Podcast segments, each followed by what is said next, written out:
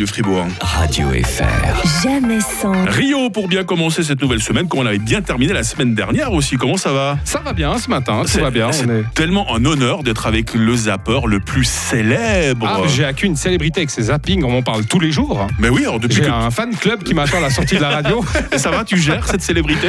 Oh, c'est pas toujours facile, hein. mais en fait, il y a des gens qui rêvent de cette célébrité, donc on peut pas vraiment la dénigrer. Il y a des Chinois, par exemple, ils se mettent par centaines sous un pont pour enregistrer des lives sur Facebook, sur TikTok, partout, Mmh. pour essayer d'obtenir la célébrité. Alors pourquoi sont-ils tous sous ce même pont?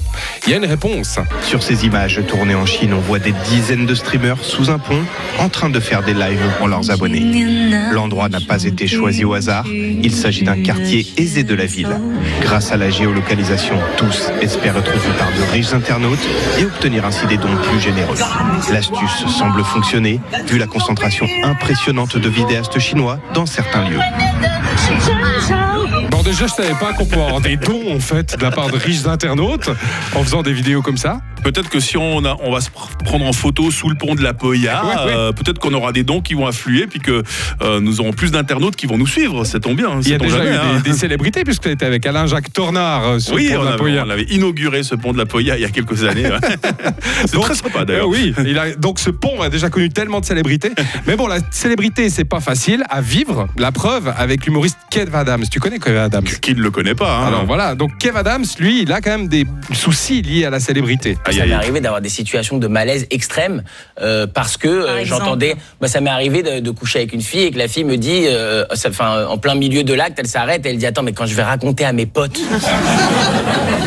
que je suis en train de coucher avec toi, mais c'est dingue. et moi, c'est fini. Après, à partir de ce moment-là, à partir de ce moment-là, j'étais, euh, c'était impossible de, de durcir. J'étais en Christophe de Chavannes. C'est-à-dire, c'était- Le pauvre qui était en face.